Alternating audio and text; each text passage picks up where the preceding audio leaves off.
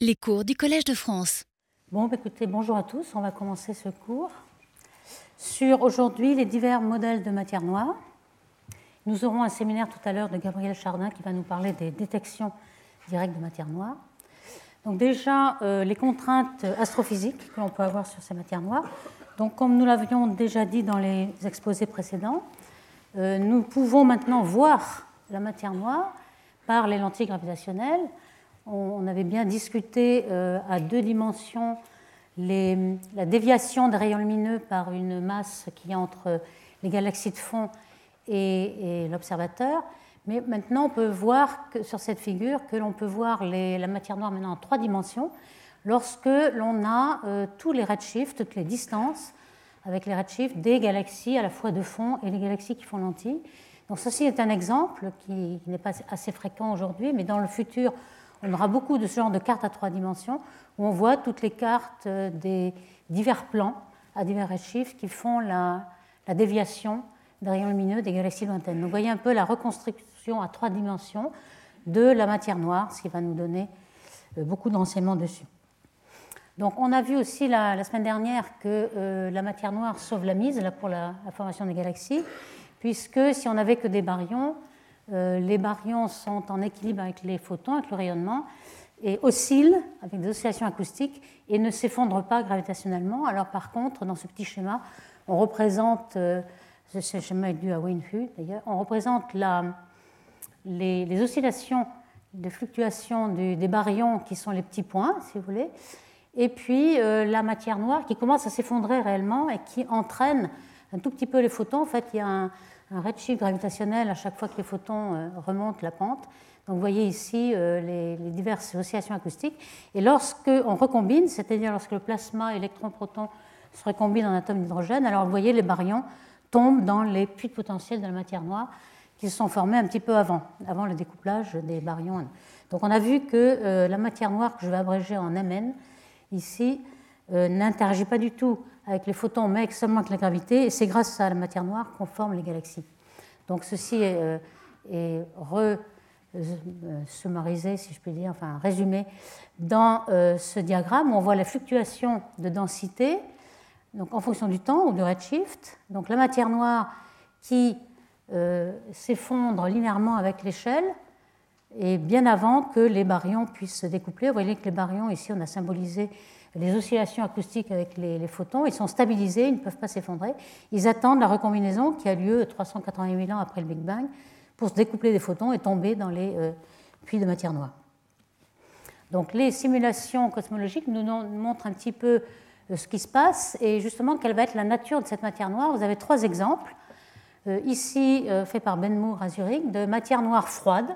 Donc on va voir hein, de, plus en plus dans cet exposé des candidats, les principaux qui sont les WIMPs.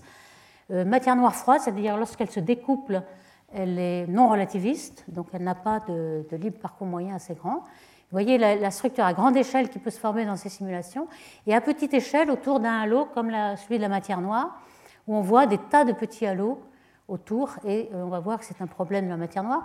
Lorsqu'on a une matière noire tiède, alors soit on a des particules qui sont quasi-relativistes lorsqu'elles se découpent comme les neutrinos, neutrinos stériles euh, de masse euh, keV, ou alors on a un mélange carrément, un mélange de WIM froid et puis de neutrinos très chauds, qui sont les neutrinos classiques à quelques électronvolts de masse.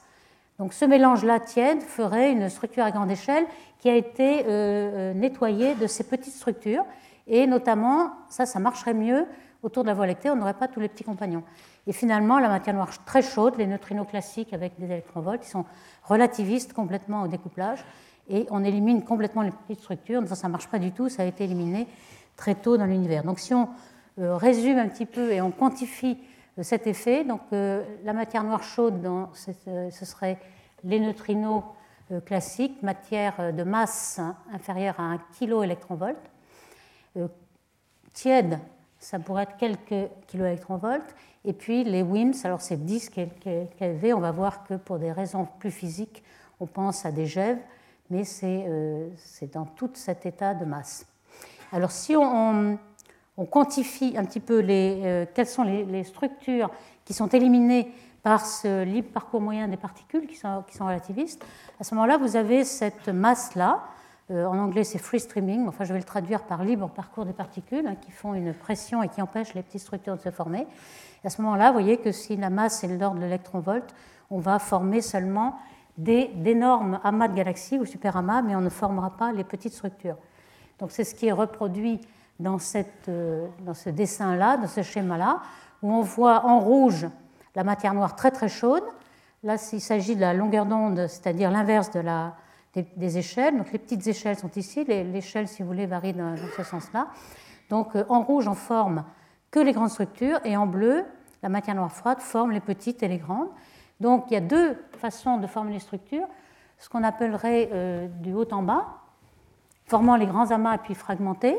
Et ça, on sait maintenant que ce n'est pas vrai, parce que quand on, remonte le temps, on voit qu'on a des tas de petites galaxies. Donc on forme d'abord les petites structures et ensuite les grosses. Les amas et les superamas se forment aujourd'hui, sont en train de s'effondrer aujourd'hui. Donc ça, c'est déjà éliminé. Et nous sommes dans un univers de matière noire froide où on va de bas en haut, euh, bottom-up si vous voulez, euh, où euh, on forme d'abord les petites structures qui ensuite se fusionnent, se fusionnent. On dit ça, on dit que c'est un modèle hiérarchique parce que les petites structures se fusionnent pour former des grandes. Donc ce qu'on sait aussi, c'est que lorsqu'on a des galaxies, au niveau des galaxies, on sait que la matière noire n'est pas concentrée du tout, que ce soit des petites galaxies naines ou des galaxies spirales, de par leur vitesse de rotation, ou bien de par leur dispersion de vitesse, on a montré que euh, la matière noire se distribuait en un plateau qu'on appelle cœur. Et ça, c'est un, des problèmes. Par contre, dans les amas de galaxies, on voit ici un amas avec euh, un certain nombre d'arcs gravitationnels qui permettent de déduire la distribution de matière noire. Mais aussi, euh, on a vu dans les exposés précédents par Florence Duré qu'on avait beaucoup de rayons X qui montraient la présence de gaz très très chauds. Et l'équilibre hydrodynamique de ce gaz très chaud nous montre que la matière noire est très concentrée dans les amas. Donc les amas sont des structures qui marchent très très bien avec les simulations euh, de modèles standards de matière noire froide parce qu'il euh, y a vraiment un pic de densité de matière noire au centre qu'on appelle CUSP ou CUSPID. Euh, donc pour les amas, le modèle standard marche très bien, pour les galaxies, pas du tout. On n'a pas du tout de pic de densité, il faut comprendre pourquoi on a un plateau. Alors ça c'est curieux parce que dans les simulations numériques, par exemple deux exemples, on a quelque chose qui est vraiment un petit peu indépendant d'échelle. Si vous faites, ici c'est deux simulations de matière noire, avec un cube qui a pour taille 300 kg par sec, qui représente un halo comme la Voie lactée par exemple, avec tous ses petits compagnons, euh, donc un halo total de 2 puissance 12 masse solaire. Et par contre ici, euh, a priori, on a l'impression que c'est la même chose, pas du tout. En fait, la boîte fait 2 mégaparsecs, presque 10 fois plus. On a une dispersion de vitesse euh, bien plus grande et une masse qui est celle d'un amas de galaxies. Donc ici, c'est plutôt un halo noir d'amas avec les points qui sont des galaxies et non pas des petites galaxies naines ici, des galaxies géantes. Donc dans les simulations numériques, donc dans le modèle standard, on ne distingue pas ces deux, échelles. Il y a une dépendance d'échelle en fait due à la gravité. Par contre, dans les observations, on sait qu'au euh, niveau des galaxies, la, matière noire ne prédit pas ce qu'il faut. Donc, il y, a, ces contraintes-là hein, pour essayer de savoir quelle va être la nature de la matière noire. Il y a aussi des contraintes sur le nombre de particules par unité de volume, par centimètre cube, si vous voulez. Donc ça, c'est un désordre de grandeur assez intéressant. On va voir pourquoi. Alors, ce qu'on mesure, et on l'a vu dans les exposés précédents, qu'il y a une densité surfacique de matière noire constante dans les galaxies. Hein, on l'avait vu pour les galaxies naines, pour les galaxies spirales, euh, qui nous donne une ordre de grandeur de la densité de matière noire au centre des galaxies cette densité, c'est de l'ordre de 1 masse solaire par parsec cube. L'ordre de grandeur est facile à s'en souvenir. Ce qui nous donne en grammes par centimètre cube 10-22. Alors si vous prenez le principal candidat du, modèle standard, les WIMPs, qui, ont, si c'est vraiment avec des interactions faibles, 100 euh, gigaélectronvolts de masse, cette densité-là correspond à 1 WIMP par centimètre cube au centre des galaxies.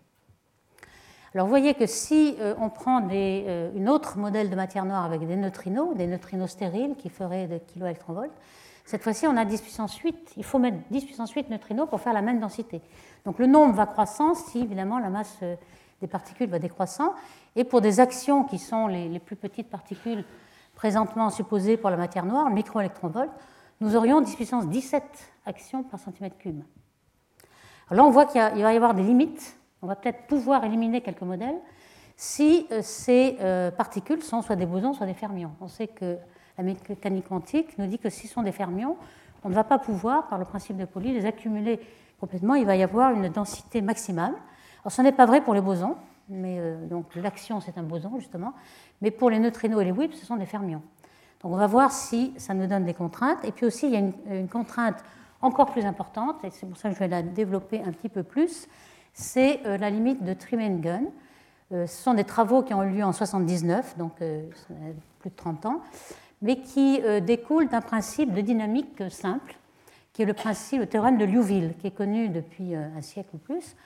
Donc ce, théorème dit que lorsque vous avez un, composant, des, particules, si vous voulez, qui n'ont aucune collision entre elles. Donc l'énergie est conservée, il n'y a pas de collision. Euh, la, densité dans l'espace des phases est conservée. Cette densité dans l'espace des phases, on va l'appeler F. Donc F dépend des positions, trois dimensions, hein, trois positions et trois vitesses. Donc, euh, euh, alors évidemment, je vous ai fait un petit, un petit schéma ici. en général, dans l'évolution d'un système dynamique, vous avez deux, densités qu'on va pouvoir distinguer. C'est une densité microscopique où on peut suivre les particules, mais en général, euh, ce n'est pas possible. Et puis une densité moyenne, si on ne résout pas. Alors, par exemple, ici, c'est une, simulation d'une galaxie qui oscille dans un but potentiel. Ici, on voit les particules dans un domaine de euh, l'espace des phases, si vous voulez, à une dimension, vitesse et position. On voit que euh, les particules qui arrivent ici vont commencer à s'enrouler dans l'espace des phases. C'est classique pour tout système dynamique on va avoir surtout des particules qui sont sans collision, donc qui ne peuvent pas euh, rayonner et s'effondrer vers le centre.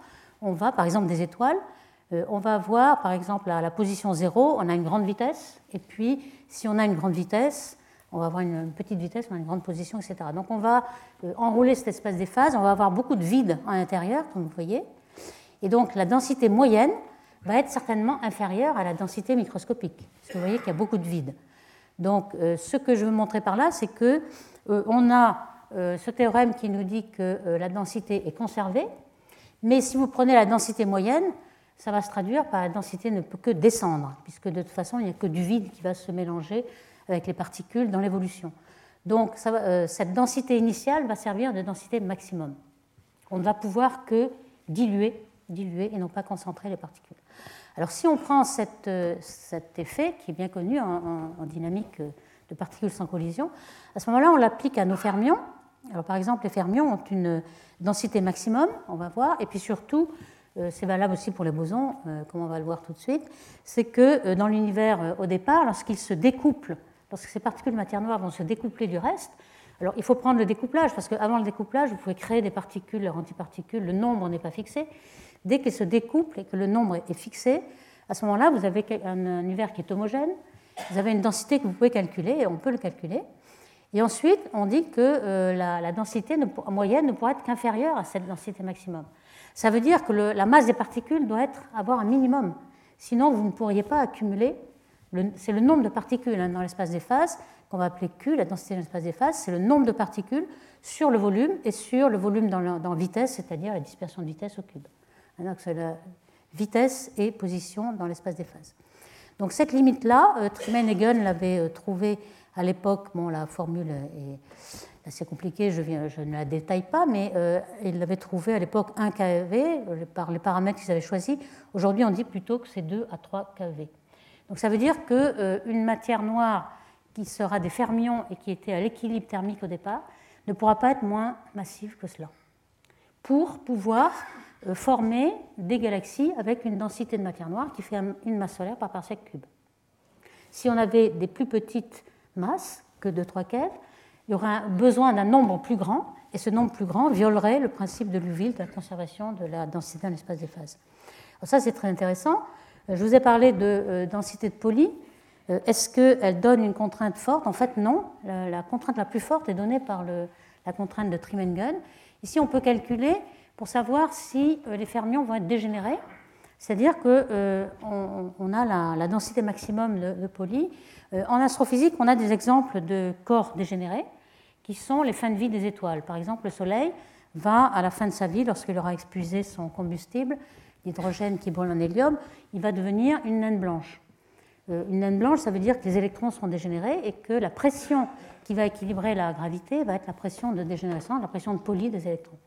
Si on avait une masse plus grande, on, s'effondrerait en étoile à neutrons. Cette fois-ci, ce serait le neutron qui sont dégénérés. On aurait une pression de poli qui va équilibrer la gravité. Et si on a une masse plus grande, on aura un trou noir, etc. Donc on, connaît des exemples où les particules à une densité assez grande pourraient être dégénérées. Est-ce que c'est le cas? Alors on peut calculer hein, pour une galaxie. Est-ce que le centre des galaxies, par exemple celles qui sont naines, qui ont le plus de densité volumique, euh, on peut calculer la, la, vitesse, on peut calculer donc le, le, rayon critique de cœur, on peut calculer donc la, densité dans l'espace des phases, et on voit que, en faisant tous ces calculs, que cela nous donne une limite de 0,1 keV. C'est-à-dire que, euh, comme on a déjà la limite de 2 ou 3 keV par Trimenegen, on voit qu'on ne sera jamais dans ce cas-là. Donc euh, la, limite de la densité dans l'espace des phases va toujours primer par rapport à la densité de, de poly. Donc on n'a pas de matière noire dégénérée, en quelque sorte, euh, si ce sont des fermions. Alors pour les bosons, eh bien, euh, on peut faire un petit calcul de ce même genre, euh, ce qu'a fait Madsen en 90. Alors pourquoi? Parce que bon, on, sait très bien que la densité euh, avec la thermodynamique de Fermi-Dirac, si vous voulez, lorsqu'on a un fermion, elle s'exprime comme cela, hein, exponentielle de l'énergie sur kT plus 1. On voit qu'il y a une densité maximum. L'exponentielle, elle est toujours supérieure à 1. Donc on a ici un demi maximum, si vous voulez. Ce qui n'est pas le cas pour les bosons, on a la même chose mais avec un signe moins. On voit bien qu'ici, on va pouvoir annuler le dénominateur, donc la, densité va pouvoir être infinie, donc on n'a pas de limite pour les bosons hein, de densité. Donc ces deux sont vraiment très différentes. Mais est-ce que vraiment la limite euh, euh, astrophysique va être différente? Pas tellement finalement, parce que euh, lorsque on a par exemple des bosons qui seraient à l'équilibre thermique au départ, on sait que la densité de l'univers est homogène, à l'époque, donc on connaît sa densité. Et on peut dire qu'il y a peut-être quelques petites fluctuations de densité, mais comme ce sont des fluctuations gaussiennes, on sait qu'elles sont très petites, celles qui ont une très forte densité, on peut appliquer cet argument statistique et savoir quel est le nombre, la, probabilité de trouver une densité supérieure à une certaine densité dans l'espace des phases F, par exemple, ou euh, distribution fine ou moyenne, comme je vous le disais. Et ce calcul a été fait ici pour des fermions relativistes ou des fermions euh, non relativistes. Euh, ici, euh, on a à peu près ce qu'on avait trouvé hein, pour l'énergie. Et puis pour les bosons, alors on, a un peu la même chose, bosons relativistes et bosons non relativistes. Et finalement, la limite est à peu près similaire à facteur de près à ce qu'avait trouvé aussi Trimenegen en, en partant d'une densité maximum de fermions. Ici, c'est un petit peu la même chose, pour des raisons statistiques et pour une euh, raison que euh, l'univers est homogène au départ, avec quelques petites fluctuations statistiques. Donc finalement, euh, pour des bosons aussi, on va avoir une limite comparable. Alors vous allez me dire pourquoi alors considère-t-on encore les actions qui font des microélectronvolts? Eh C'est qui ne sont pas à l'équilibre thermique, c'est autre chose complètement. Donc on a des degrés de liberté encore plus grands. Mais si vous avez des bosons ou des fermions en équilibre thermique au départ, vous avez une masse minimum qui est de 3 keV pour expliquer la matière noire, la densité de matière noire dans les galaxies. Alors on a vu que euh, le principal candidat euh, était euh, un WIMP, un Weakly Interactive Massive Particle, qui, qui a pour interaction, c'est ça l'hypothèse, que pour l'interaction, c'est l'interaction nucléaire faible. Donc la section efficace est connue, 3 10 26 cm3 par seconde ici. Donc, ou alors ça, c'est la, section efficace d'annihilation de, ces particules au début de l'univers. Euh, pour, pour, le neutralino auquel on va penser, euh, sans doute la, particule est égale à son antiparticule, donc euh, elle va s'annihiler par elle-même. On sait que la masse doit être assez grande pour que ce soit une masse froide. La durée de vie doit être assez stable, on va voir ce que ça veut dire. Et puis, on doit avoir une densité relique qui correspond à la densité observée aujourd'hui. Alors, on a une on sait que ces particules n'existent pas dans le modèle standard, donc on doit avoir une extension du modèle standard. Et celle qui est la plus considérée aujourd'hui, c'est la supersymétrie, où euh, chaque particule du modèle standard a une symétrique, si c'est un fermion, un boson, ou si c'est un boson, un fermion. Et euh, la, la, particule la plus légère et celle dans laquelle toutes les autres vont se désintégrer, c'est le neutralino. Alors je vous ai dit que le neutralino est un fermion, ça veut dire que son supersymétrique dans le modèle standard est un boson, en fait, c'est une combinaison linéaire de xino, de bino, etc. Ce n'est pas une particule unique, combinaison linéaire. Et puis, euh, j'ajouterai à ce candidat, qui est un des candidats les, meilleurs, aussi le candidat qui est dû à la théorie de Kaluza-Klein, que je vais brièvement décrire ici, qui est basé sur l'hypothèse d'une cinquième dimension. Alors pourquoi ceci nous va nous... Alors d'abord, je ne parlerai pas de tous ces candidats-là, hein, je parle des candidats les principaux. Je vais vous parler de Kaluza-Klein, peut-être de l'action du neutrino stérile, Neutralino qui est le principal, hein, je l'ai mis en rouge, et quelques autres, mais aussi WIMZilla qui est quelque chose de beaucoup plus massif que les WIMP. Alors pour le Kaluza-Klein, ça c'est un modèle euh, relativement intéressant qui, est, qui, est, très ancien, qui a été euh, proposé par Kaluza juste après qu'Einstein ait développé la relativité générale, hein, donc en 1919 il aura tout de suite rajouté aux quatre dimensions, trois d'espace et une de temps que proposait Einstein, euh, proposé une cinquième dimension et fait les calculs euh, dans ce, cas-là avec la gravité et aussi l'électromagnétisme, plus un champ scalaire, donc je ne le développe pas ici. Euh, je n'ai pas le temps, mais en fait c'est assez complexe. Et puis, à l'époque là, c'était complètement classique. Mais dans cette époque du début du XXe siècle très riche, il y avait Schrödinger qui développait la mécanique quantique. Donc en 1926, Klein a fait une interprétation quantique de toutes ces équations, et notamment en euh, supposant que la, petite, la cinquième dimension, si vous voulez, est très petite, compactifiée, on ne peut pas la voir, hein, c'est pour ça qu'on peut la supposer, hein, elle n'existe pas pour nous. Euh, elle est toute petite, en chaque point de l'espace, vous pouvez penser un petit peu à une boucle, et en quelque sorte, euh, les, les, particules qui vont se développer, bouger dans cet espace, vont avoir euh, en quelque sorte des conditions périodiques. Il va y avoir euh, comme des ondes stationnaires, si vous voulez, euh, une condition, si lambda est la taille de ce petit cylindre, on va avoir une impulsion qui va être un multiple n de h sur lambda, lambda étant la taille de, de cette dimension. Donc vous voyez que l'énergie qu'on va attribuer à ces particules va être d'autant plus grande que la dimension est petite. Alors comme justement on ne les a pas encore détectées, ces particules, on pense qu'elles vont avoir une énergie plus grande que le TeV. Dans le LHC, on a à peu près détecté tout ce qui était jusqu'au TeV. Donc ça vous donne une idée de la dimension, euh, de la taille de cette petite cinquième dimension, qui est simplement euh, l'inverse de celle-ci, 10-18 mètres. Donc vous imaginez que c'est quelque chose de très très petit. Alors pourquoi euh, ces particules, y a-t-il des particules qui nous apparaissent très massives par ce subterfuge? Eh bien, je vais vous dessiner un tout petit schéma euh, qui, j'espère, va être clair, je ne sais pas. Euh, donc vous avez par exemple une dimension, hein, on va simplifier, euh, un mouvement à une dimension de particules de petite masse m. Cette particule-là est une particule du modèle standard. Et il faut imaginer qu'il y a une cinquième dimension qui va être la direction perpendiculaire. Par exemple, cette dimension, mais tellement petite qu'on ne la voit pas, elle est perdue dans le petit carré bleu. Donc si cette particule ne bouge pas dans la cinquième dimension, on va supposer qu'elle a une énergie E qui est égale à mc2, évidemment, c'est énergie de masse, plus l'énergie cinétique, hein, son impulsion c'est 2c4 ou un demi mv2 s'il n'est pas relativiste.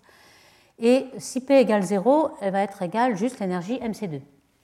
Alors si cette particule-là bouge dans cette dimension, mais évidemment on ne la voit pas, donc il faut prendre un observateur qui ne voit pas la cinquième dimension, à ce moment-là, euh, son énergie va être P2C4, mais le P2 va être invisible.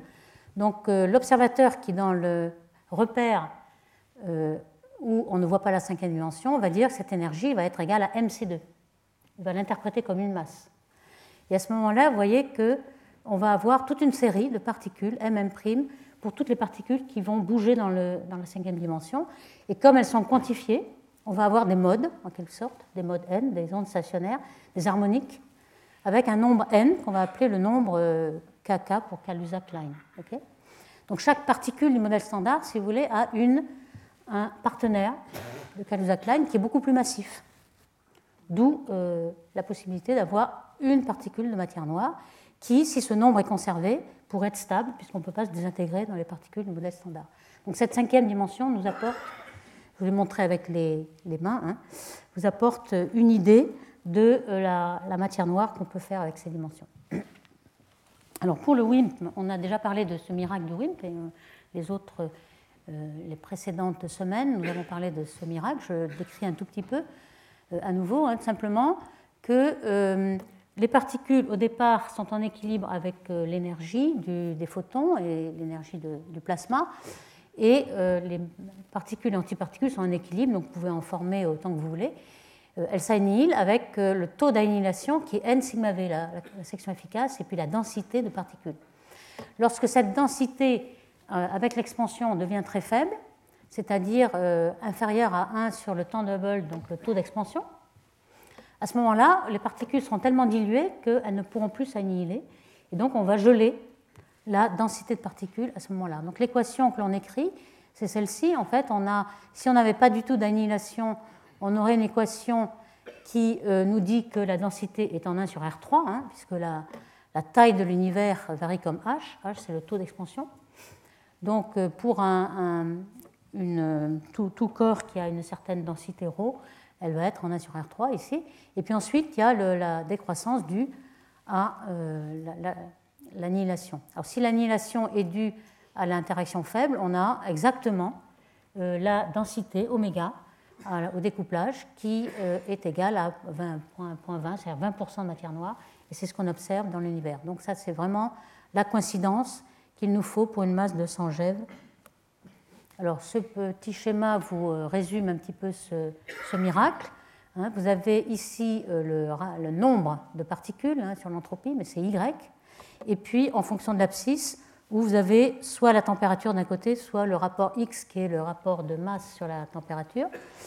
Et donc que se passe-t-il? Dans la zone 1, ici, vous avez un équilibre parfait, donc le nombre est constant. Et puis tout d'un coup, euh, ça s'annule, si vous voulez, donc c'est quand même encore à l'équilibre.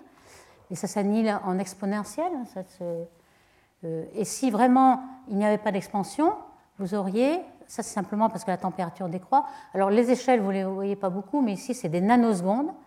Et ici c'est des GeV. Donc c'est vraiment euh, au tout début après le Big Bang, en nanosecondes après le Big Bang. Que se passe-t-il? Donc euh, s'il n'y avait pas d'expansion, on ne diluait pas les particules, eh bien, on n'en aurait plus du tout à la fin, ce serait tout annihilé. Mais tout d'un coup, à ce moment-là, on a, selon la section efficace, évidemment, on a, euh, on a un gel qui fait que l'annihilation est stoppée. À ce moment-là, on arrive à une densité constante, qui est l'abondance euh, standard. Alors, vous voyez qu'il y a un équilibre euh, subtil à faire entre la masse des particules et le taux d'annihilation, donc le taux de l'interaction faible et des masses des particules. C'est pour ça qu'on a un accord parfait avec le WIMP. Alors, j'ai décrit ce, découplage thermique, où on a l'abondance gelée. Il y a un autre découplage qui se fait, un découplage cinétique, et qui est intéressant parce que justement, c'est celui qui va euh, nous donner euh, l'échelle caractéristique qui va être nettoyée euh, pour l'effondrement gravitationnel, c'est-à-dire quelles sont les structures qu'on va pouvoir former. Alors pourquoi on, va avoir un deuxième découplage thermique? C'est qu'au départ, alors ici, c'est encore très très près du Big Bang. Vous voyez que la, température est 10 puissance 13 euh, K, Kelvin, ici, jusqu'à 10 puissance 11 Kelvin. On est vraiment dans les premières secondes de l'univers. Donc on, a découplé en abondance ici. Et dans cette région-là, on a encore un plasma. Et le, WIMP interagit encore avec le, plasma et le photon et suit le photon. Alors le photon, sa température décroît, on l'a vu, comme un plus n c'est-à-dire euh, dans l'expansion, hein, le, rayon caractéristique est en 1 plus n, c'est-à-dire le redshift, on a fait l'équivalence entre taille de l'univers et redshift. Et donc la température du photon, elle, comme l'énergie est justement exactement h nu, qui est l'inverse de la longueur d'onde, ça varie en 1 plus z. Par contre, les particules de Wien qui ne sont pas relativistes, leur énergie en V2 va croître comme la taille au carré de l'univers. Donc ce sera en 1 plus z2. Donc si elles étaient isolées, elles vont décroître beaucoup plus vite que la température des photons. Alors au début, elles sont encore couplées, donc euh, on a, euh, elles suivent si vous voulez, et ensuite on se découple et la température du WIM va décroître beaucoup plus vite. Alors ça c'est intéressant parce que dans toute cette période-là, vous aurez le principe de euh, libre parcours qui va être assez grand. On va éliminer les petites structures jusqu'à cette époque-là. Donc pour savoir quelle, est la plus, petite structure que vous allez former, il faut connaître ce découplage cinétique. Donc voici un peu les principes, voici un petit peu l'état des lieux hein, euh, des, candidats de matière noire euh, en fonction de leur masse. Alors ce qui est euh, encore fantastique, c'est qu'encore aujourd'hui, on a 20 ordres de grandeur, on ne sait vraiment pas quelles sont les masses. On a quand même les, les WIM qui sont les candidats favoris, les actions, les neutrinos stériles, etc. Et surtout, l'inconnu, c'est avec quelle force avec quelle interaction ces, particules matière noire vont interagir avec le monde ordinaire, c'est-à-dire avec les particules standards, avec les particules du détecteur. C'est ça qu'on ne sait pas. Alors pour l'instant, on pensait que la force d'interaction serait peut-être faible ou un peu plus, etc. Mais on n'en détecte pas, on va le voir dans le séminaire tout à l'heure. Et puis, on descend, on descend, peu à peu, on va obtenir que ces particules n'auront pratiquement aucune interaction sauf par gravité. Mais alors là, on y est déjà, c'est-à-dire qu'on a déjà détecté ces particules par la gravité et on ne pourra pas faire mieux. Donc peut-être à ce moment-là, il faudra s'arrêter de chercher ces particules, en tout cas dans la recherche directe. Alors voici euh, ces recherches directes qui vont être développées dans le séminaire tout à l'heure. Euh, le principe, il y a énormément d'expériences de, hein, qui ont des détecteurs qui sont très très purs euh, on va le voir avec Edelweiss. Euh, Gabriel Chardin, qui va parler tout à l'heure, était un des fondateurs d'Edelweiss. Donc le principe, c'est qu'on on pense qu'il y a des neutralinos qui nous entourent. Alors là, on va, voir aussi si c'est vrai, combien on peut prédire. Et puis, certains vont interagir avec un noyau du détecteur et on va détecter l'énergie qui est l'énergie de recul du noyau de matière ordinaire. Pour l'instant, il n'y a pas de détection, mais euh, en fait, c'est un petit peu euh, ce modèle standard là, de, supersymétrie que l'on attend. Ce pas ces particules dont j'ai déjà parlé, ou alors des actions. Alors, pourquoi euh, c'est très difficile? Eh Voici les chiffres. Dans un détecteur d'un mètre cube, et pourtant on n'y est pas encore dans le mètre cube, mais bientôt on va atteindre une tonne de matériel, il y a à peu près 1030 baryons. Et dans, ce, dans ces 1030 baryons, on attend quelques événements par jour, c'est-à-dire quelques interactions de neutralinos avec des baryons. Euh, il y a à peu près 10 puissance 13 WIM qui traversent le détecteur. Donc il y a une très faible partie qui vont interagir. Donc c'est pour ça qu'il y a essentiellement du bruit qui est détecté euh, euh, couramment, c'est-à-dire des rayons cosmiques, la faible radioactivité qui est pourtant réduite au maximum, mais euh, ce qui aide aussi, c'est qu'on on, s'attend à avoir des variations saisonnières de ce signal d'annihilation. Pourquoi? Parce que, euh, imaginez que vous avez de la matière noire en bleu ici, le Soleil se déplace dans la galaxie avec 220 km par seconde, enfin la rotation euh, fait 200 millions d'années, donc on a le temps, on peut, supposer qu'il est fixe. Et puis ce qui bouge, par contre, c'est la Terre qui tourne autour du Soleil en un an. Donc sa vitesse, donc pour vous donner une ordre de grandeur, c'est 30 km par seconde. Donc ça va être quand même sensible et euh, si on s'approche des particules, c'est un peu comme vous courez sous la pluie, vous avez plus de pluie si vous courez dans un sens que dans l'autre. Donc on va supposer qu'on va avoir une détection sinusoïdale avec une période d'un an. Donc c'est ça qui, sauve, euh, on va sortir le signal du bruit. Alors ces, détections hein, sont un petit peu euh, dans tous les pays, dans tous les continents. la machine qui marche le mieux actuellement, c'est Lux, mais parfois c'était Lux c'est aux États-Unis. Edelweiss a été un des meilleurs euh, pendant un certain temps. Et puis, euh, les résultats sont ici avec la masse euh, des particules. Vous voyez que nous sommes là comme limite supérieure, qu'il y en a qui ont détecté quelque chose avec une signature d'un an, le DAMA, mais en fait personne n'y croit parce qu'il y a des limites supérieures encore plus basses. Donc sans doute ils ont détecté quelque chose, mais quoi? Ce certainement pas des, ce qu'on cherche. Et puis vous avez quand même ici, toute une, euh, en rose, je ne sais pas si vous voyez le SUSY, la MSSM, vous avez encore tout un domaine possible de, de recherche de matière noire. Ici, ou alors vous avez le Kaluza-Klein ici qui pourrait se mettre là, ou bien alors des, la matière noire magnétique, etc. Enfin, un certain nombre de candidats qui sont euh, mis avec des couleurs un petit peu ombrées, qui sont encore possibles, qui ne sont pas encore éliminés par les recherches. Mais si vous extrapolez hein, dans le temps, euh, on voit qu'on euh, va obtenir la limite euh, environ en 2026 où on pourra arrêter ces recherches. Donc on ne va pas payer encore pendant très longtemps. Alors, si ce ne sont pas des recherches directes, ça pourrait être des recherches indirectes. Indirect, ça veut dire quoi? Ça veut dire que deux neutralinos, aujourd'hui, contemporains, vont s'annihiler pour donner des particules du monde standard, des quarks, des, des leptons, des bosons, tout ça va se désintégrer, va former des, gamma, des rayons gamma ou bien des positrons, etc. vous allez me dire, oui, mais ça a été gelé euh, au début de l'univers, il n'y a plus d'annihilation possible. Oui, c'est vrai pour une densité moyenne de l'univers qui est très très faible. Mais si vous reconcentrez cette matière noire dans des galaxies ou bien dans des étoiles, par exemple le Soleil va, va peut-être concentrer quelques neutrinos, alors la densité va être euh, augmentée et vous allez peut-être avoir quelques annihilations. Donc c'est ça que l'on voudrait euh, espérer. c'est qu'on a des structures aujourd'hui qui sont beaucoup plus denses que la densité moyenne de l'univers où il n'y a aucune annihilation possible. Donc dans ces structures, on va pouvoir annihiler, on sait la, section efficace d'annihilation, et on s'attend à trouver tous ces positrons, etc., avec euh, un euh, une certaine signature spectrale, puisque l'énergie, on la connaît, c'est environ 100 G, et on espère trouver un signal avec cette énergie-là. Alors cette recherche se fait, alors pour les rayons gamma, c'est essentiellement dans l'espace, puisque euh, l'atmosphère ne laisse pas passer ces rayons très énergiques. Actuellement, il y avait autrefois Egret, un satellite euh, gamma.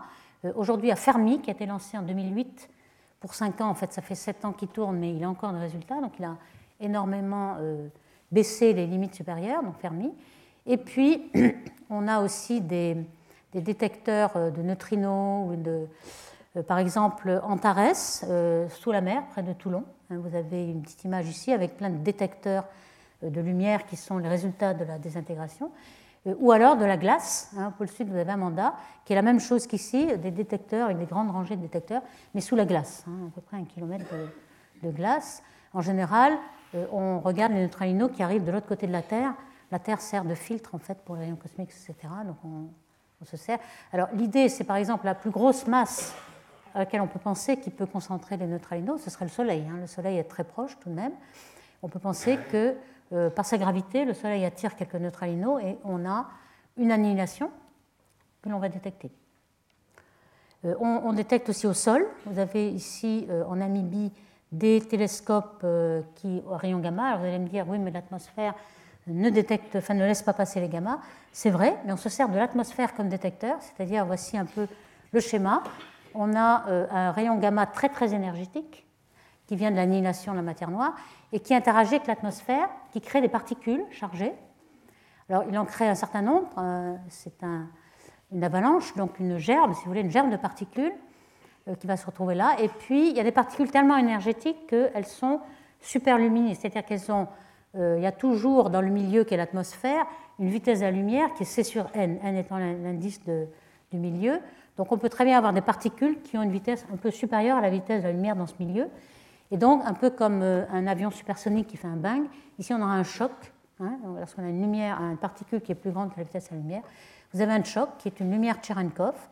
Et donc, on a une impulsion qui dure quelques nanosecondes d'une lumière qui va éclairer tous les télescopes. Donc, ces télescopes, en fait, euh, recueillent de la lumière UV, euh, en fait, lumière bleue, bleue ou, violette. Et ils sont très sensibles à des impulsions, puisque l'impulsion, le signal est très très court. Donc pour l'instant, euh, on n'a pas trouvé d'annihilation euh, encore. Mais ce flux d'annihilation, on peut le calculer, hein, puisqu'on a euh, la, section efficace, on a, des modèles cosmologiques qui nous donnent la densité partout de particules de matière noire. On peut calculer le flux attendu qui va être proportionnel au carré de la densité de matière noire, puisque c'est des collisions entre ces particules qui sont leurs propres, les neutralinos sont leurs propres antiparticules. Donc on a N2 ici. Euh, donc on peut calculer euh, ceci. Alors est-ce que ce sont les petits halos qui ont plus une densité au cœur plus, plus grande qui vont avoir des, signaux plus forts? Ça, ça a été une question pendant longtemps.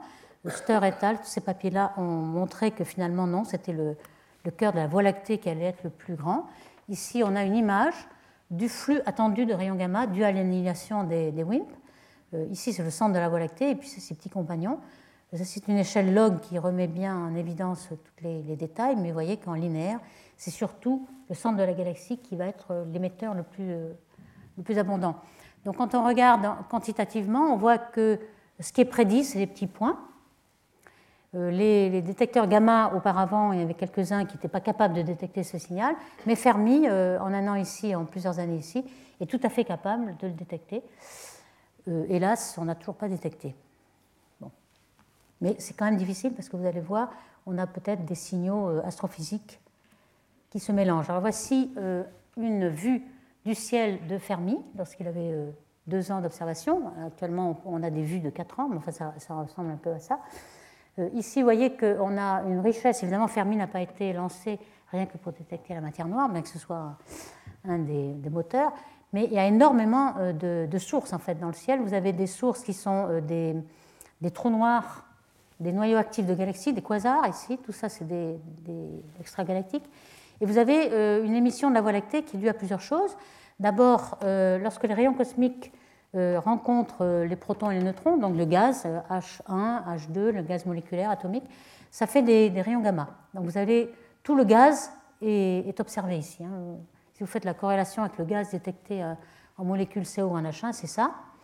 Et puis, euh, vous avez des, sursauts gamma qui sont à des distances cosmologiques. Vous avez aussi des éruptions solaires, des pulsars, surtout beaucoup de pulsars dans la Voie lactée. Euh, un grand nombre de, sources astrophysiques. Donc, on va essayer d'enlever toutes ces sources astrophysiques. Par exemple, ici, on a enlevé tout cela. Et on voit s'il y a des résidus qui pourraient être dus à la matière noire. Alors, surprise, oui, il y a, une bulle qui a été détectée, deux bulles de Fermi, euh, deux bulles de rayons gamma. Vous voyez, ces excès-là qu'on voit. Alors là, euh, tout de suite, euh, ah, formidable, on a détecté la matière noire. En fait, c'est bizarre parce qu'elle est perpendiculaire à la Voie lactée. Ce n'est pas complètement rédhibitoire parce qu'on pourrait très bien avoir un halo qui est prolette par rapport à un halo oblette. Mais en fait, quand on regarde de près, ça ne correspond pas à la matière noire parce que le spectre, l'énergie en fonction de, la longueur d'onde, ne correspond pas à ce, à ce quoi on s'attend. Et en plus, quand on compare aux autres émissions, par exemple les émissions radio euh, centimétriques, ou les émissions en millimétrique, par exemple euh, WMAP, mais aussi Planck a vu cela, euh, on voit même, la même bulle. Donc on a des, émissions qui sont à, un grand nombre de longueurs d'onde et qui semblent être des électrons dans les champs magnétiques, donc l'émission synchrotron, et non pas du tout les émissions gamma dues à des annihilations de, matière noire. Donc ce serait plutôt, et c'est intéressant hein, d'être découvert tout de même quelque chose qui va nous renseigner sur la Voie lactée, on a une énergie assez grande, 1054 à 1055 R. Pour vous donner une idée, euh, une supernovae, c'est 1051, donc c'est 1000 ou 10 000 supernovae. Euh, il y a à peu près 10 millions d'années, très peu, c'est très court, 10 hein. millions d'années, il y a eu un sursaut. Alors on ne sait pas ce que c'est, c'est soit euh, notre trou noir central, on sait que dans la Voie lactée, il y a un trou noir qui fait 4 millions de masses solaires. Il n'est pas actif du tout, il dort complètement, mais peut-être qu'il y a 10 millions d'années, il a fait un sursaut. Ou alors un, sursaut de formation d'étoiles. Pour l'instant, c'est très calme, mais euh, peut-être il y a 10 millions d'années, il y avait un sursaut de formation d'étoiles qui a injecté du gaz. Hein, voici euh, ce qu'on a détecté euh, récemment par Caretti et al. en Australie. Bon, le, centre de la galaxie vu surtout dans l'hémisphère sud, donc c'était le télescope australien qui a fait cette cartographie. C'est quand même gigantesque, parce que ça fait 10, 20, 50 degrés en dessus de la Voie lactée. Et ce qu'on voit ici, c'est qu'il y a des, du champ magnétique qui est polarisé, enfin l'émission est polarisée, ce qui vous donne le champ magnétique. Elle est dépolarisée sur la Voie lactée parce que euh, la colonne de visée est, très riche en plasma, d'électrons, etc., dû à la Voie lactée, et ça dépolarise complètement. Mais tout ce qui est au-dessus est polarisé, ce qui nous dit que c'est bien l'émission synchrotron et euh, certainement dû soit à un noyau actif, soit à une formation d'étoiles. Alors, qu'est-ce que ça pourrait être euh, S'il y avait une activité de du trou noir, ce serait un petit peu ce que la vue d'artiste ici. Une étoile peut être tombée sur le trou noir et avoir été mangée et ainsi euh, avoir, été, euh, avoir un jet. Alors, ce qui est un petit peu embêtant, c'est que normalement, on a un jet qui est très collimaté, comme celui-là, mais euh, Feigenberg, dans les gamma, euh, semblent voir un jet ici qui serait. alors, une vue d'artiste vous dit un petit peu ce qu'il faut voir, hein, c'est-à-dire quelque chose qui, est plus, qui émet plus dans cette direction-là. Et c'est pour ça qu'on voit une bulle et non pas quelque chose de collimaté, c'est que le, jet pourrait précesser comme ça et former un. C'est possible. Mais le meilleur modèle, c'est plutôt une formation d'étoiles. Donc il y a 10 millions d'années, il y a eu peut-être un sursaut de formation d'étoiles, donc euh, une émission synchrotron, des supernovae. Un exemple dans une galaxie proche, c'est Messier 82 qui a eu un sursaut de formation d'étoiles aujourd'hui. Et on voit une galaxie qui est vue euh, par la tranche. Et perpendiculaire au plan, on a un jet de de rayons X, de gaz très chaud, et aussi en rouge de poussière. Donc on a plein de gaz qui a été euh, éjecté, donc on pense que c'est plutôt une formation d'étoile qui a éjecté ces bulles. Donc les bulles en gamma seraient dues à une formation d'étoile, mais pas forcément de matière noire. Qu'est-ce qui reste quand même? Donc il faut peut-être retrancher cette émission de bulles pour voir ce qui reste et est-ce qu'on peut quand même être compatible avec l'émission de matière noire? voici ce qu'ont fait Calor et al. Ils ont éliminé alors tout ce qui est en gris, je ne sais pas si vous voyez bien, tout ce qui est en gris, c'est la bulle, la bulle de gamma qui serait due à la formation d'étoiles. Ici, c'est près du centre galactique, euh, c'est l'émission de H1 et H2, des rayons cosmiques.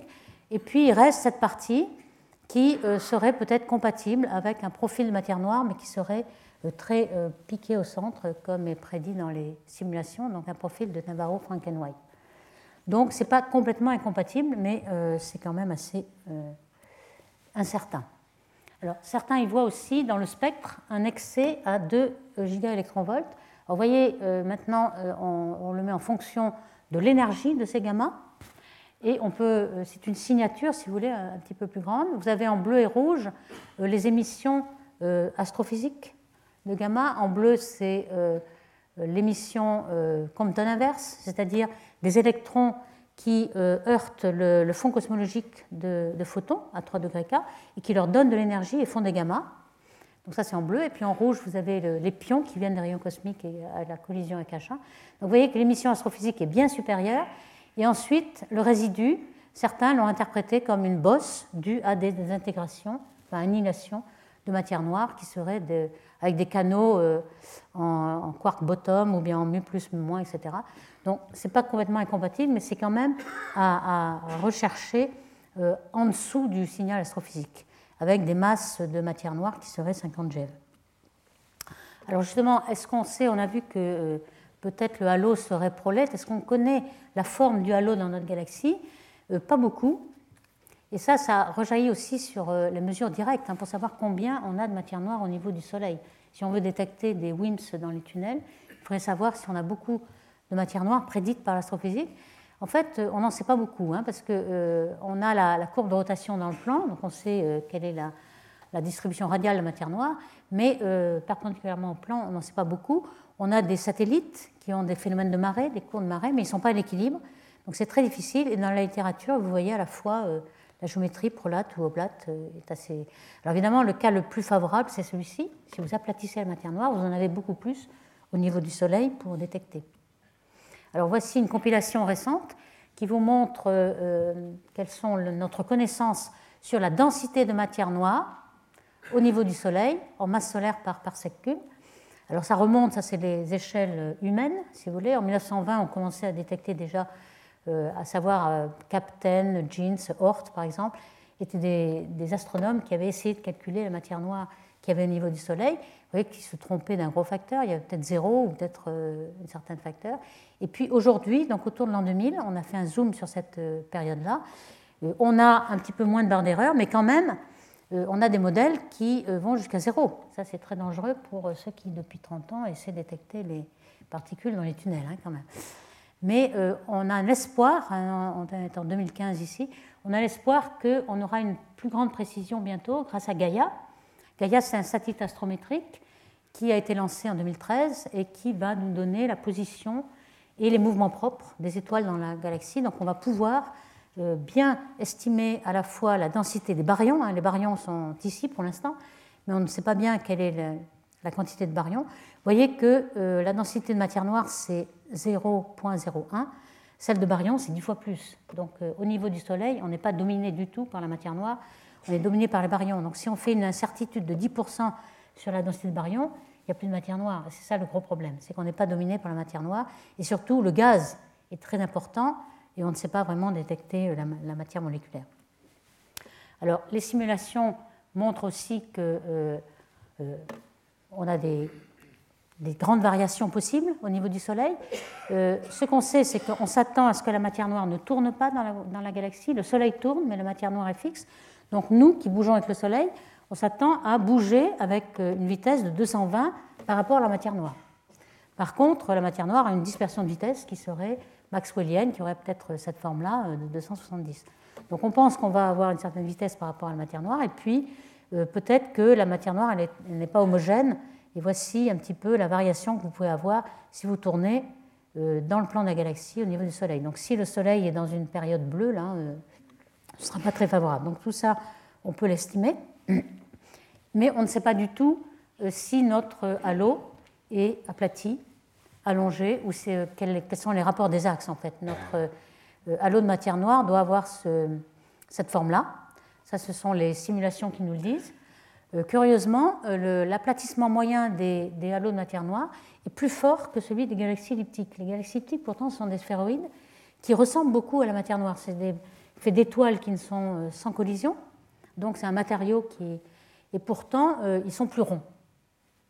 on ne sait pas encore pourquoi, parce qu'en fait, c'est certainement parce qu'au début, il y, avait, il y avait plus de gaz, mais, et qu'ils viennent de la fusion de galaxies, mais les halos de matière noire aujourd'hui viennent aussi de la fusion de halos noirs, donc ce n'est pas encore très, très bien compris, mais on sait que l'aplatissement des axes est plus grand que pour les galaxies elliptiques. Alors, les plus petites structures qu'on forme, dans ces simulations numériques, il y a un, un travail assez intéressant de l'élément θ qui a essayé d'aller en résolution, de gagner en résolution beaucoup plus que les autres simulations. Ici, vous avez une simulation en bleu euh, et puis dans ce petit coin, un zoom d'un facteur 100. Vous voyez que le petit carré rouge, c'est ce petit carré-là, avec 100 fois plus de résolution. Donc on multiplie les particules, on les divise en masse. Et puis dans ce petit carré-là, on a encore un facteur 100, ce qui leur a permis d'avoir une résolution en masse qui était bien plus petite que la, euh, taille de la Terre. Hein, la Terre, c'est à peu près 10-6 fois la masse du Soleil, 10-5, 10-6. Et donc, ils ont pu voir que la plus petite euh, particule, enfin, le halo de matière noire, le plus petit, avait une masse euh, terrestre. Alors, voici un petit peu le spectre de masse obtenu dans cette simulation, avec des particules de matière noire froide hein, qui, viennent de, de avec Sangev. Donc, vous avez cette euh, cette loi de masse. Et vous voyez qu'on pique ici à 10-6, 10-5, qui est la masse de la Terre, et qui est la masse de Jeans qui s'effondre.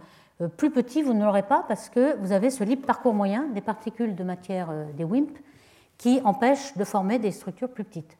Mais la plus petite des structures, donc, c'est une masse terrestre. Ça, c'est très intéressant parce que est-ce qu'on pourrait en voir finalement? Dans la Voie lactée, on s'attend à trouver 10 puissance 15 de ces structures, beaucoup plus que d'étoiles. Les étoiles, il y en a que 10 puissance 10. Donc il y aurait 10 000 à, 100 000 fois plus de ces petits halos noirs que des étoiles.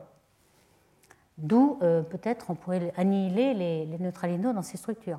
Alors est-ce qu'il pourrait y en avoir une qui traverse le système solaire? Oui, peut-être. Euh, tous les 1000 ans, il y en aurait une. Bon, si on a la chance. Mais en tout cas, euh, on a quand même quelques problèmes, puisque dans une précédente leçon l'an dernier, je vous ai vous avais dit qu'on euh, avait des expériences de micro-lentilles gravitationnelles, les machos, les Ross, etc., qui avaient éliminé par lentille gravitationnelle, par déflexion, toutes les masses qui étaient entre 10-7 et 5. Or là, on a 10-6, on aurait dû les voir. Quand on regarde les lentilles gravitationnelles vers le nuage Magellan, on traverse beaucoup la Voie lactée et on aurait dû voir de telles structures qu'on n'a pas vues. Donc il y a quand même quelques limites et peut-être que ces simulations ne sont pas exactement euh, exactes. Alors, donc, qui me reste, je vais essayer donc de faire le point sur les mesures indirectes. Alors, les mesures indirectes, il y a, euh, énormément de, groupes qui ont prétendu en voir, hein, de voir des, signatures euh, avec non seulement Fermi, mais aussi d'autres, Pamela Hess, des détections de rayons gamma. Et à chaque fois, il y a un problème. Hein. Par exemple, celle-ci, euh, d'abord, il, il, y a un signal tellement fort qu'il faut euh, augmenter d'un facteur 1000 la section efficace d'annihilation, ce qui est un problème. Et puis ensuite, on le voit, euh, la signature envers une petite galaxie naine qui s'appelle Draco, mais on ne le voit pas dans Virgo. Or, Virgo, le signal de Virgo, d'accord, il est beaucoup plus loin, il est à 17 mégaparsecs au lieu de 80 kiloparsecs qui est la, distance de Draco. Donc on a un rapport de distance au carré, mais comme la masse est beaucoup plus grande dans Virgo, on aurait dû voir un signal dans Virgo quatre fois plus grand que le signal dans Draco. Donc il y a un problème. Et donc euh, ils essaient euh, de, contourner le problème en disant que finalement il n'y a peut-être pas de particules, enfin de, de structures de petite échelle, et que la matière noire serait tiède et éliminerait toutes les particules euh, faibles. Mais je pense que ces modèles sont quand même un petit peu bancals, si je puis dire. Un autre, euh, par exemple, Frank et al., ont trouvé aussi des rayons de gamma avec Fermi dans les amas, mais euh, récemment, euh, cette émission qu'ils avaient interprétée comme l'annihilation de particules de matière noire, Joger et al. ont montré qu'elle venait de sources ponctuelles, c'est-à-dire que c'était plutôt des, des objets compacts, binaires, ou bien des pulsars, etc., et non pas quelque chose de diffus l'émission attendue par l'annihilation est diffuse. Et puis finalement, il y a quand même une contrainte euh, qui élimine aussi ces, hypothèses. Euh, c'est le dernier résultat de Planck qui a été euh, donné en fin 2014, qui est que si on avait eu une section efficace un petit peu plus grande pour expliquer toutes les, les signatures vues par Fermi, etc., à ce moment-là, on aurait eu au début de l'univers énormément d'annihilation de ces WIMPs, Donc beaucoup d'énergie qui se verrait dans les fluctuations cosmologiques du, corps noir. Donc cette, ces fluctuations-là qu'on observe avec Planck, on peut mettre une limite supérieure sur le nombre d'annihilations qui est des WIMPs, et finalement ça élimine tout ce qui avait été publié sur Fermi, AMS, Pamela. Donc finalement, hélas, à l'heure actuelle, on n'a toujours pas détecté par mesure indirecte ces, annihilations. On a aussi montré euh, par Planck que euh, le nombre de neutrinos serait de 3. Donc il n'y aurait peut-être pas de neutrinos stériles. Je dis peut-être parce que euh, cette conclusion n'est pas une mesure directe du nombre de neutrinos, mais c'est une mesure complètement indirecte en supposant le modèle standard vérifié. Mais il y a quelques tensions donc si vous ne supposez pas le modèle standard vérifié, à ce moment-là, vous pouvez avoir un, nombre de neutrinos plus grand. Donc ce n'est pas quand même complètement rédhibitoire. Alors je finirai quand même par euh, euh, savoir ce qu'on peut tirer des mesures, cette fois-ci, euh, dans les accélérateurs. Est-ce qu'on a détecté des particules, hein, des particules supersymétriques qui, La supersymétrie a été inventée non pas seulement pour, pour donner des particules de matière noire aux, aux astronomes, mais aussi pour disons, unifier les trois forces. Hein. Vous avez ici euh, les couplages, les constantes de couplage des forces électrofaibles, fortes et gravitationnelles. Normalement, elles devraient s'unifier avec des masses qui seraient de 10 puissance 19 GeV. Donc, est-ce qu'on a euh, des, euh, des, signatures dans le LHC de ce modèle SUSY hein, Je vous retrace les hypothèses de ce modèle. On a des quarks, des leptons, des bosons de gauche et des Higgs dans le modèle standard, qui est en jaune ici. Et on suppose qu'il y a des symétriques alors, toutes les particules symétriques, on a un S devant, hein, symétrique du quark, S-quark, etc. Et euh, voici euh, actuellement, par un papier qui est Arvanaki et al. 2014, donc euh, quelque chose d'assez récent, les exclusions qu'ont montré les, contraintes du LHC. Alors, ce que vous avez en abscisse, c'est la masse, la masse du symétrique du quark top, qu'on va appeler stop, hein, puisqu'il y a S devant. Donc, la masse du stop. Vous voyez que tout ce qui est jaune est, exclu aujourd'hui. Ici, on a masse de gluino, donc on a, exclu quand même pas mal de choses, mais il y a quand même un espoir euh, dans cette zone blanche. Hein, donc tout n'est pas. En tout cas, la masse du stop doit être supérieure au TEV. Alors tout ça, c'est dans le, cadre d'une supersymétrie minimale. Alors qu'est-ce que c'est? Je vais dire brièvement hein, dans les quelques minutes qui restent que euh, ce qu'on appelle par modèle minimal de supersymétrie, euh, il faut dire que ça contient beaucoup, beaucoup de paramètres libres. Donc il y a euh, ce qu'on appelle un modèle contraint, c'est-à-dire qui contraint un petit peu le, nombre de paramètres libres. Hein. Donc euh, si, vous voyez ce, genre d'acronyme, c'est quelque chose qui est quand même plus raisonnable, avec le nombre 5 de paramètres libres. Mais aujourd'hui, on a cherché des, réactions, hein, des tests sur la, désintégration des maisons B, par exemple, qui aurait dû nous donner euh, une petite signature de l'existence de particules au-delà de modèle standard. Et pour l'instant, euh, il n'y a que euh, des réactions qui confirment le modèle standard uniquement. Donc les alternatives, si, on a besoin, alors il y en a beaucoup dans la littérature, hein, ça fleurit, les, astronomes, les astrophysiciens et les physiciens de particules ont beaucoup d'imagination. Donc ça pourrait être une matière noire tiède, ou alors euh, une matière noire avec une, interaction. Alors nous en parlerons euh, la semaine prochaine, hein, euh, tout ce qu'on peut faire avec des interactions fortes ou faibles, ou avec des fusils CDM, j'en dirais pas, quelque chose qui est encore beaucoup plus petit que, l'action. donc là, dans le modèle avec une interaction très très très forte, on verra que c'est assez difficile de le rendre compatible avec tous les résultats du fond cosmologique et des grandes structures, mais donc tout ça sera pour euh, la semaine prochaine.